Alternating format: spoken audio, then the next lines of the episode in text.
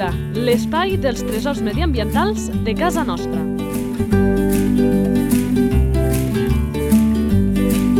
Un espai conduït per Francesc Balanyà. Molt bones a tots i a totes. Se'n tornem-hi a descobrir, com molt bé res a la nostra introducció del programa, els nostres tresors medioambientals.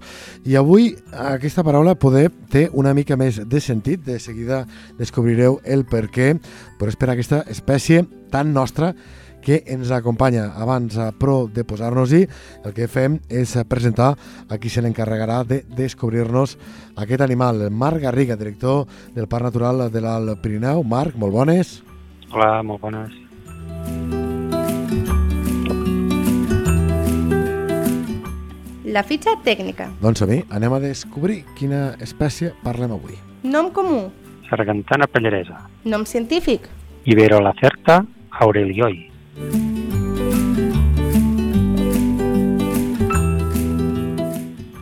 I el seu nom té molt a veure amb el que diem ara. Distribució. A la zona molt restringida del Pallars Sobirà i també a l'oest d'Andorra i a l'Arieja, el que es coneix com el Parc Pirinenc de les Tres Nacions. I per això parlem, i aquesta paraula és molt important, de que és un endemisme. Exacte. És un endemisme perquè es troba en una zona molt restringida de les muntanyes de l'Alt Pirineu, tocant amb França i Andorra, i en tot el món mundial només es troba en aquesta zona.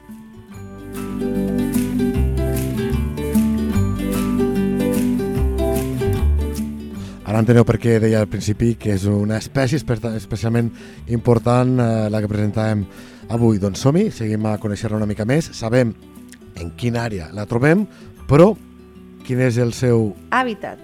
Doncs el seu hàbitat són les tarteres i els roquissars de cotes molt altes, a partir dels 2.000 metres fins als 3.000 metres.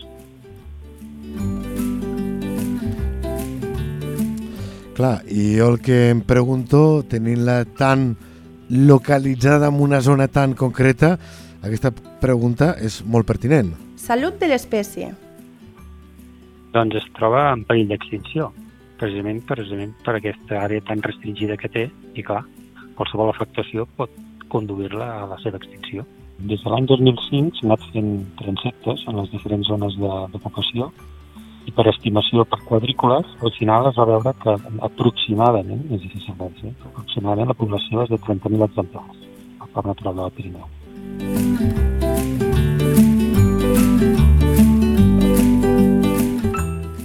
Problemàtiques. Clar, una la- l'acabes d'apuntar i segurament és la més important, però no sé si n'hi ha altres que posen en risc doncs, aquesta fragilitat que ja té pel que comentàvem.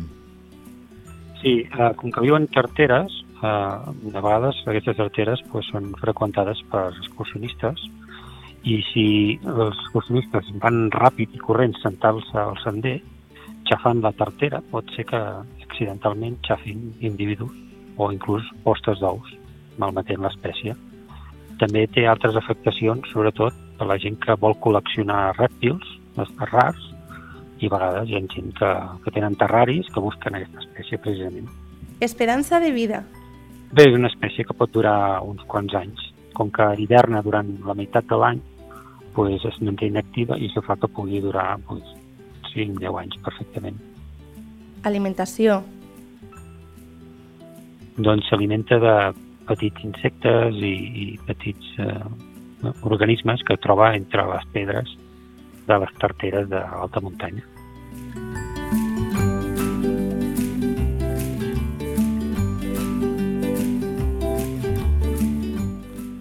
Reproducció. doncs eh, reprodueix a la primavera en les postes d'ous que es mantenen sota les pedres mm, perquè estiguin calentones durant l'estiu i llavors surten els individus que van estenent per, per tot l'hàbitat.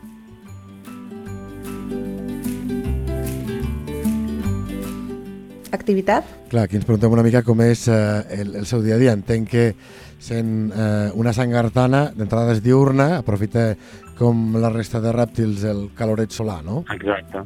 Sí, és una espècie que el que fa és, sobretot a la nit, dorm en els clots i es manté activa sobretot els dies de més insolació i es fica sobre les pedres per agafar temperatura i així poder agafar energia per, per moure's eh, i buscar el seu aliment.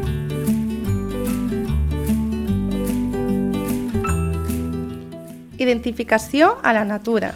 Clar, de Sant Gartanes al país, dic, dic de memòria, podem tenir una desena de diferents, més o menys. Eh? Aquesta com és estèticament? Què la diferència de, de les altres?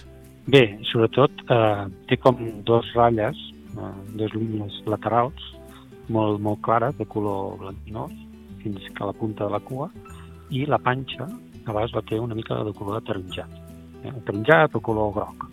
Eh? I això és el que la fa diferent a la resta de sargantanes de muntanya que trobem per aquí dalt.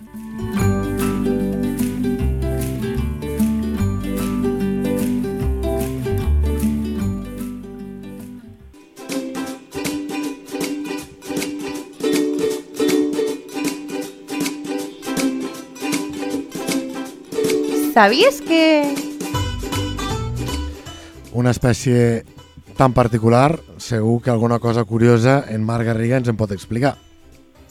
Doncs sabies que, clar, eh, davant del canvi climàtic, aquesta espècie, eh, mm, com que viu a les hàbitats més alta muntanya, si pugen les temperatures, no pot pujar més amunt.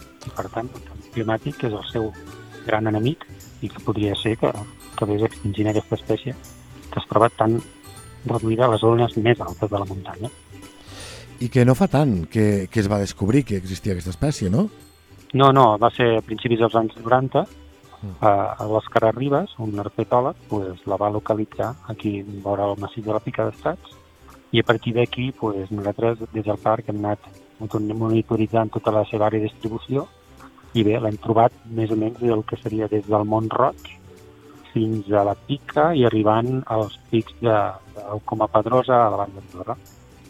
M'imagino aquest herpetòleg, la situació de, devia, no sé si per oci que visita un espai natural o fent algun tipus de cens, en qualsevol cas, que arriba, detecta l'espècie i diu, ai caram, si aquesta no és pas nostra, i que havia de ser de les coses boniques, boniques, boniques de descobrir una espècie nova. Exacte, ja és molt difícil arribar a trobar espècies noves. Un altre exemple és el Montseny, que Sí. troba un estat d'amenaça similar.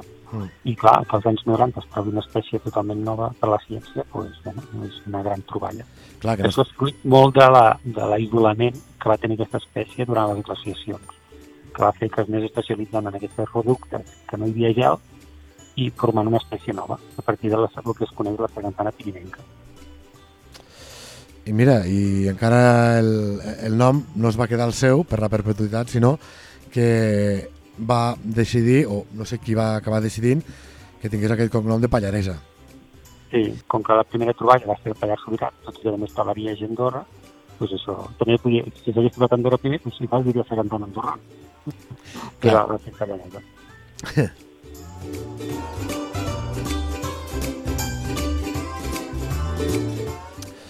Abans comentava el Marc Garriga, eh, i a mi m'agradaria aturar-me, això, de que hi ha gent, i a mi em sobta molt, doncs que vulgui tindre eh, aquesta sangartana per això de l'exclusivitat doncs, al seu terrari. M'imagino que això deu tindre la seva pertinença econòmica, ho dic perquè a ningú Sí, sí, se, sí, li, se li ocorreixi fer coses d'aquesta índole. No, evidentment, vull dir, eh, agafar una sargantana pallaresa té la mateixa ascensió que, per exemple, si eliminessis un os bru o et quedessis un trencalós, perquè és una espècie en d'extinció, vull dir, que encara que sigui petita, té un rang de protecció el més alt que hi pot haver.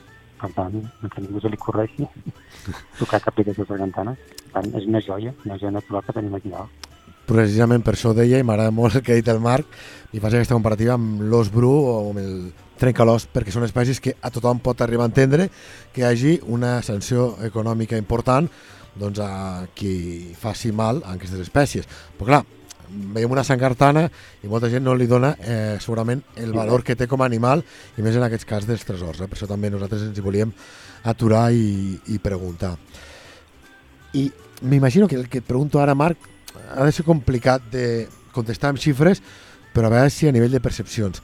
El fet de tindre un endemisme, com és aquesta sangartana pallaresa, eh, heu notat que us atrau gent per les visites, perquè sabem, per exemple, que els quatre grans carronyaires que només nidificaven a, a Catalunya fins fa dos dies, ara també a l'Aragó, eh, concretament al Pirineu Lleidatà, portava gent a, a, a tractar de veure'ls i fer aquella fantàstica foto que surten els quatre, no? Eh, però no sé si una sangartana té aquest poder de convocatòria, diguem-li així. No, eh, sí que pot tenir poder de, de símbol, eh, que la gent ho identifica com un símbol d'aquí a les muntanyes, però no és una espècie que la gent busqui, excepte aquells que són els fanàtics de, de la fauna, no? Vull dir, doncs, si hi ha una persona que busca allò, allò que va fent un checklist d'espècies vistes, doncs sí que la busca, eh? però no és un cas molt especial. Sí que hi ha molta gent que segueix ocells, però segueixin rèptils són persones molt especialitzades, per tant, no és que sigui un referent en el turisme, però sí que és una joia natural que identifica aquestes muntanyes agrestes.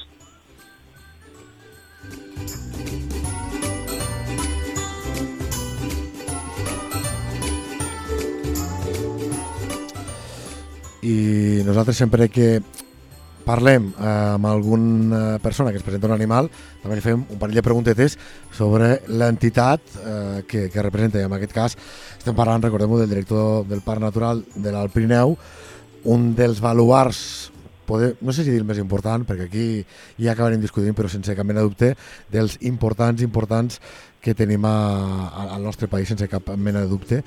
Aquest Parc Natural de, de l'Alt Pirineu, amb, amb aquests anys de sequera, ha notat, per exemple, amb aquest programa que parlem d'animals, que això els afecta ja de maneres que siguin comprensibles pel, pel gran públic. I et faig aquesta pregunta, Marc, perquè moltes vegades eh, em dóna la sensació que hi ha molta gent que espera que això del canvi climàtic és un problema que arribarà al cap dels anys, però ja té avui en dia doncs, eh, repercussions. No sé si amb la sequera sí. o amb altres aspectes hem notat ja que a determinades espècies doncs això els perjudiqui d'una o altra manera.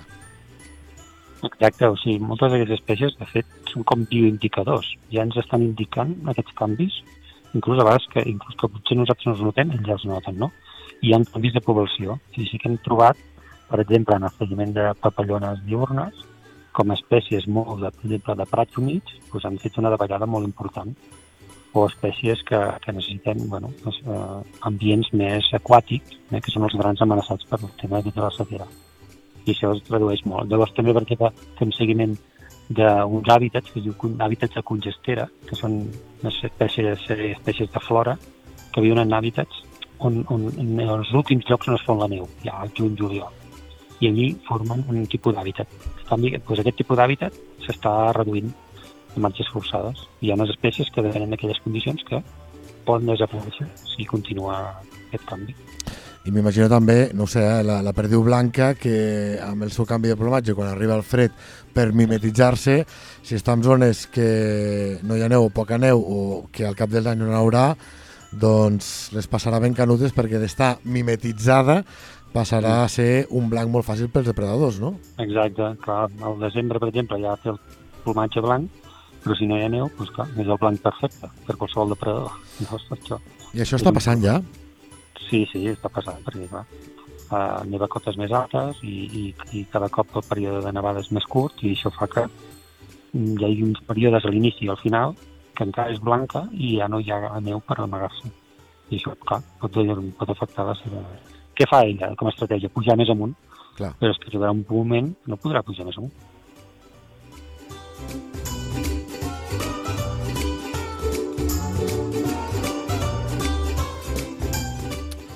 I tornem amb la nostra sangartana pallaresa, ara per parlar d'un altre aspecte que també ens agrada molt, que és veure les vinculacions amb la llengua.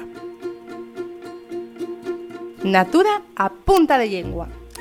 Perquè, com passa Marc amb tants altres animals, té noms locals eh, peculiars.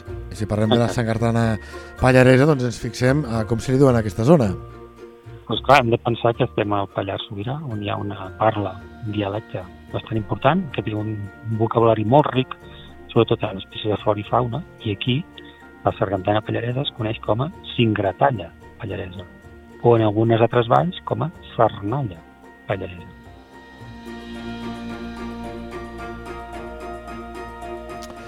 El Pallares és preciós, eh? Papallones boliaines i, i, Exacte. i noms d'aquestos que estan molt bé, que recuperem. O com la ossa. Aquí a l'os bru se li diu la ossa. per tant. Se li diu, perdó? La os bru, aquí no es diu os bru, aquí es diu la ossa, Mm. en femení. I parlem, a l'inici del programa, diem allò de tresors medioambientals de casa nostra, també ens agrada que aquest espai tingui els tresors dialectals de casa nostra, que també són importantíssims i a vegades es van perdent, es van fonent, no pel canvi climàtic, sinó per aquesta globalització doncs, amb, amb la llengua. eh?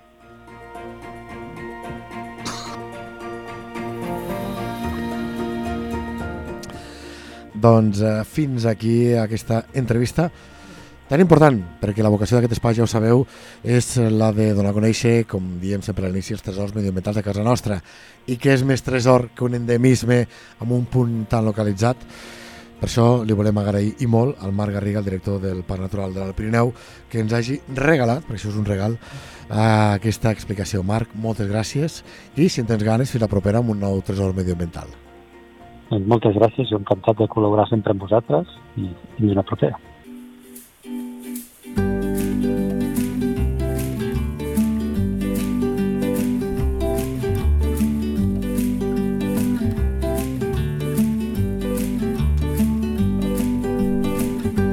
La teva entitat vol explicar un tresor de casa nostra? Un animal, una planta o un indret? Si és així, envia un correu a lleida24 arroba lleida24.cat. Lleida Natura, l'espai dels tresors mediambientals de casa nostra. Un espai conduït per Francesc Balanyà.